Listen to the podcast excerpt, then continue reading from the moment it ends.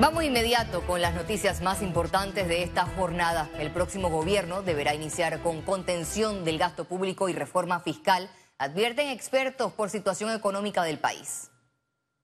El Ministerio de Economía y Finanzas aún no ha presentado el nuevo presupuesto general del Estado para el 2024, el cual adelantaron será menor que el divulgado. El exministro de esta cartera, Dulcido de la Guardia, advirtió que si este presupuesto no es modificado y no toman en cuenta el hueco económico que dejará el cierre de la mina Cobre Panamá, le quedará una tarea complicada al gobierno entrante.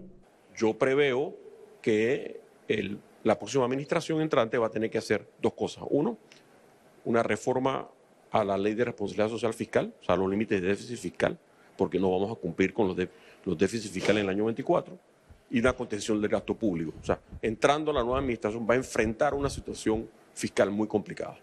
A este planteamiento se sumó el economista Olmedo Estrada, quien considera que el presupuesto y su ejecución deben ser más productivos. Se tiene que revisar el presupuesto, se tienen que hacer adecuaciones, los subsidios se tienen que revisar, se tienen que eliminar los que ya eh, han jugado su rol. Ya eh, este año el, déficit del presupuesto eh, va a ser un déficit que se va a tener que buscar financiamiento para poderlo cubrir.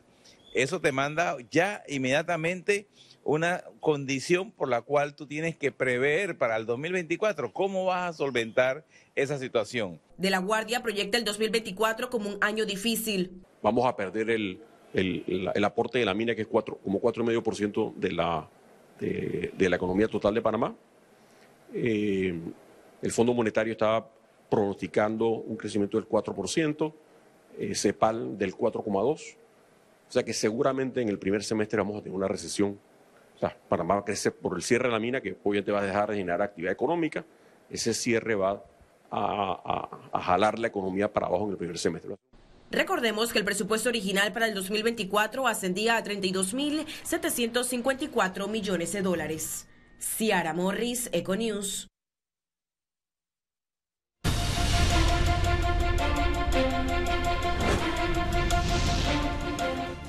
Luis Oliva, ex administrador de la Autoridad de Innovación Gubernamental, renunció este miércoles al fuero electoral. Oliva explicó que busca demostrarle al pueblo panameño que es un factor diferente y que cuenta con el liderazgo para asumir el reto político. Estamos trayendo en pro de la lucha contra la corrupción, de decirle a los ciudadanos de que nosotros creemos en la independencia de los poderes y que cualquier tipo de situación en la cual nosotros eh, tengamos que enfrentarlo lo vamos a hacer sin ningún tipo de prebendas eh, que, se puedan tener por ser candidatos. Bueno, nosotros estamos abiertos a cualquier tipo de investigación que se pueda dar eh, y vamos a estar cooperando con la misma.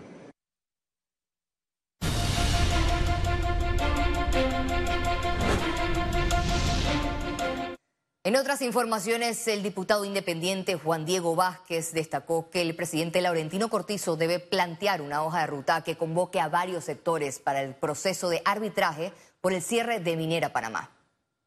No puede el presidente Cortizo, al que le respeto su capacidad y su cargo de presidente para hacerlo hasta el último día de su mandato, que ojalá Dios le dé vida y salud para terminarlo, él no puede pensar que lo que él escoge, lo que él diga, es la verdad absoluta cuando lamentablemente para el país se ha equivocado. Él ya debe haber llamado a los actores políticos, sociales, cívicos del país a preguntar cuál es la ruta para que el que gane después de él no venga a hacer lo que muchas veces pasa, que es que agarra todo lo que hizo uno y lo vota. El abogado Juan Ramón Sevillano denunció que la Procuraduría de la Nación le negó acceso al expediente de una denuncia penal que interpuso contra Minera Panamá el pasado 10 de enero del 2023. Hemos tratado de hablar con el procurador y nos ha dado una cita para el martes que viene. Este, nos atendió una funcionaria eh, de baja jerarquía que no tuvo razón jurídica para negarnos el expediente. Es más, en ese momento había otra persona con un expediente en manos que ella misma se lo entregó. Este, traje como testigo de lo sucedido a los colegas aquí presentes. El Ministerio de Trabajo evaluará la posibilidad de exportar talento de trabajadores de la mina que quedarán desempleados a través de alianzas internacionales, es decir, conseguirles empleo fuera de Panamá. El código contempla también el tema de empleo internacional. Esta actividad económica es una actividad eh, que es una realidad en otros países y, yo, y ya nosotros hemos tenido también enlaces y comunicación. Vamos a ver cómo quedamos en función de, este, de esta hoja de ruta. Y por supuesto que nosotros desde el Ministerio de Trabajo hemos venido trabajando en el Servicio Nacional de Empleo. Exactamente. Eso sería exportar talento temporalmente. ¿Cómo ha sido el proceso de cierre de minas en otros países? Hugo Famanía del equipo de Telemetro Reporta conversó con expertos sobre los retos, costos y planificación que debe seguir Panamá en la mina de Donoso. Veamos a continuación. Estas aceitunas vestidas de verde olivo militar se exhiben en una vitrina inesperada en La Coruña, España. Una panorámica capta más. Un ejército de verdes árboles, algunos animales de aquí para allá con el lago más grande de la zona como telón de fondo. Es la nueva cara de una mina de carbón a cielo abierto unos 40 años después de caminar en dirección a su cierre. ¿Puede pasar igual con el escenario de Minera Panamá en Donoso? Esto no es cuestión de echarle agua al hueco y pensar que ahí podemos pescar y van a venir los pejaritos a posar. Eso no funciona así. A este hueco, por ejemplo, se le empezó a echar agua en 1985. Tabaña tarea que terminó en 2012. Se trata de 547 hectohectómetros cúbicos de volumen y 865 hectáreas laminares de agua. Todo estuvo precedido de tareas de cobertura, saneamiento y rehabilitación metódica. La instalación minera se cerraría cuatro años después, en 2016, porque cerrar una mina toma su tiempo, no es cosa sencilla. Pero el cierre tampoco se hace como apagar un interruptor. El cierre no puede ser abrupto, tiene que haber una planificación, tiene que haber un diagnóstico del área, tiene que haber estudios de qué hay, cómo está, qué pasó, cómo está el agua, el suelo, etcétera. En el caso de Panamá, la cuesta se empina aún más porque la mina se cerró de un portazo. Lo que hay que hacer ahora es un cierre acelerado, apurado. Eh, eh, eh, probablemente muchas cosas va a haber que, ¿cómo se llama? Va a, que, va a haber que improvisar. Preocupa el hecho de no tener conocimiento, no tener personal experto. Panamá no tiene ninguna experiencia en cierre de minas porque todas han estado abandonadas. Petaquilla, Remance, Cerro Quema. Sorel Morales está al frente de la Cámara Minera. Conoce el tema dice que hay solo dos tipos de cierre de mina. Tiene una fase que se llama la fase de cierre progresivo que se da desde el momento en que comienza a operar la mina hasta el momento en que paras la operación de la mina, donde dejas de extraer el mineral. En resumen, para llegar a esto, se necesita activar algo que no tuvimos ni tenemos, un plan de cierre de minas. Panamá no lo tiene. La empresa tampoco. Más tendríamos que llamar a una licitación pública para que una empresa, una tercera, eh, eh, asumiera esa, ese proceso. Y si solo se trata de echar agua para convertir este paraje en un lago, jugaríamos con fuego. Raiza Banfield lo tiene claro. Se trata de un proceso que debe estar en manos de especialistas para evitar daños, complicaciones. Un hoyo, un, un hueco, una fosa como esa, que tiene materiales, minerales raros como se conocen, expuestos a la intemperie, eh, al echarle agua o al contener agua, contamina con, esa, con, esa, con esos químicos al agua y por ende también a las aguas de escorrentía. Hay impactos que no son recuperables. Por ejemplo. El, hoyo de la mina y tenemos que ver cómo está el área de, de relave, ¿no? que es preocupante. Obviamente, con la lluvia que tenemos en Panamá, eso se va a llenar de agua y hay que ver qué tipo, calidad de agua va a salir de, esas áreas. ¿no? Se trata de un plan del que las autoridades no quieren hablar, ni el Ministerio de Comercio, ni Ministerio de Ambiente. Difícil hablar de algo que no existe porque ellos no hicieron la tarea.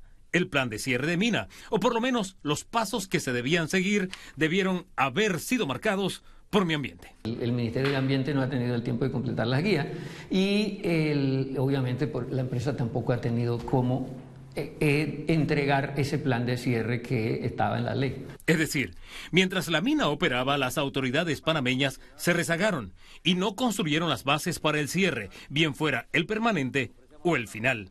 Es como si las autoridades panameñas hubieran decidido saltar a las grandes ligas de la minería sin pasar siquiera por la liga infantil. Esto es así si tomamos en cuenta que Panamá ocuparía este año el tercer lugar de las minas de cobre de mayor extracción en el continente, precedida solo por las chilenas de Colahuasi y Escondida todas pertenecientes a un universo de conocimiento mundial si tomamos en cuenta que existen 130.000 minas en el planeta, de las cuales 2.500 corresponden a metales y un 60% pertenecen al renglón de minería metálica a cielo abierto como el recién defenestrado en Panamá.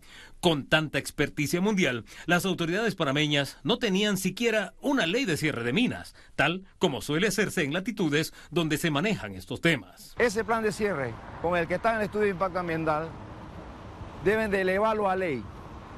Y con ley, pero con la consulta pública. El exfiscal de Ambiente, Giovanni Olmos, dice que es un mal remediable si se convoca a la Asamblea a hacer su tarea. Y eso tiene que hacer a través de una ley especial. Hoy, Hugo, debe haber llamado a sesión extraordinaria hoy para que la Asamblea entre en sesión y haga la ley especial de plan de cierre de Minera Panamá. Por tratarse de una sutura quirúrgica verde a la tierra herida, profesionales panameños amparados bajo el paraguas de la Unión Internacional para la Conservación de la Naturaleza buscan auxilio, proponen buscar especialistas en el mundo. Obviamente tenemos geólogos, biólogos, ingenieros de estructura, eso eh, tenemos químicos, o sea, realmente es un grupo eh, multidisciplinario. Los profesionales panameños, por lo pronto, buscan unir esfuerzos para marcar una hoja de ruta a la que aspiran se sumen las autoridades, la empresa y el país, porque al final se trata de un tema complejo y que requiere alta especialización. Nosotros a, nivel internacional ya eh, realizamos la solicitud de expertos para que vengan a, darnos su experiencia a todo este grupo multidisciplinario que estamos reuniéndonos. Pero hay una serie de renglones cuya respuesta o se desconoce o cada fuente maneja un número distinto. ¿Cuánto cuesta el cierre, por ejemplo? Cosas así que, quedan en el aire. Solo sabemos que hay una, una 70 millones de, apartados por esta licitación, ¿no? ¿Y eso es suficiente? No sabemos tampoco. Hay muchos cálculos, 100, 200 millones mínimamente, y esto tiene que pagarlo la mina. Estamos hablando de que van a costar alrededor de, entre mil y 1.200 millones de dólares. Pero bien sea una cifra u otra, ¿a quién le corresponde asumir poner los millones, poner la plata? Tampoco aquí el chocolate ni está espeso ni las cuentas claras. Eventualmente el Estado le tiene que indicar a la mina señores, en tal fecha va a venir esta empresa o se va a encargar el Estado del mantenimiento del cuido para empezar las operaciones de cierre. No sabemos cuánto tiempo nos tomaría el cierre de la mina. ¿Quién pagaría por este proceso? Debería pagarlo la mina. El que contamina, paga. De acuerdo al mismo fallo de la Corte, lo tiene que pagar el Estado panameño. Al principio vamos a tener que pagar nosotros y nosotras los panameños y panameñas. Eh, ¿Por qué? Porque somos los titulares del bien. La responsabilidad primera es de la empresa. ¿Por qué? Porque ellos han estado extrayendo minerales de nuestro territorio, lo han declarado a nivel de sus accionistas, han hecho ganancias que están declaradas a nivel de sus accionistas. Al final, el cierre de la mina ha tomado al país como al gato que atrapó a su presa y no sabe muy bien qué hacer con ella. De ahí que mientras muchos sectores buscan el norte a seguir y el silencio de las autoridades impera, este es un proceso que bien se podría definir así. Y es como un rompecabezas.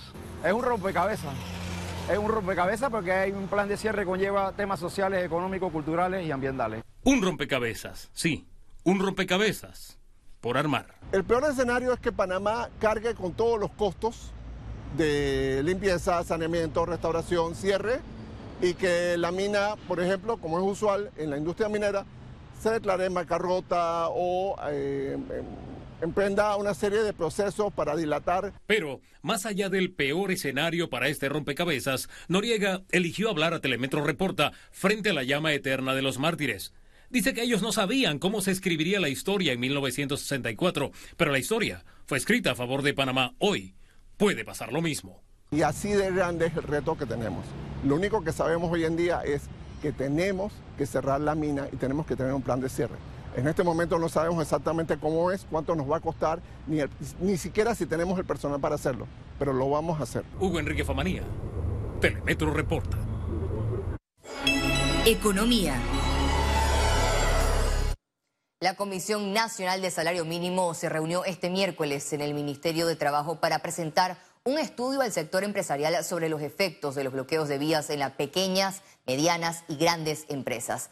Durante las reuniones, los trabajadores han expresado la necesidad de ajustar un salario mínimo más acorde con la realidad nacional, ya que consideraron que tanto para ellos como para los empresarios es un reto de cada dos años que tengan que revisar el salario mínimo dictado por la ley.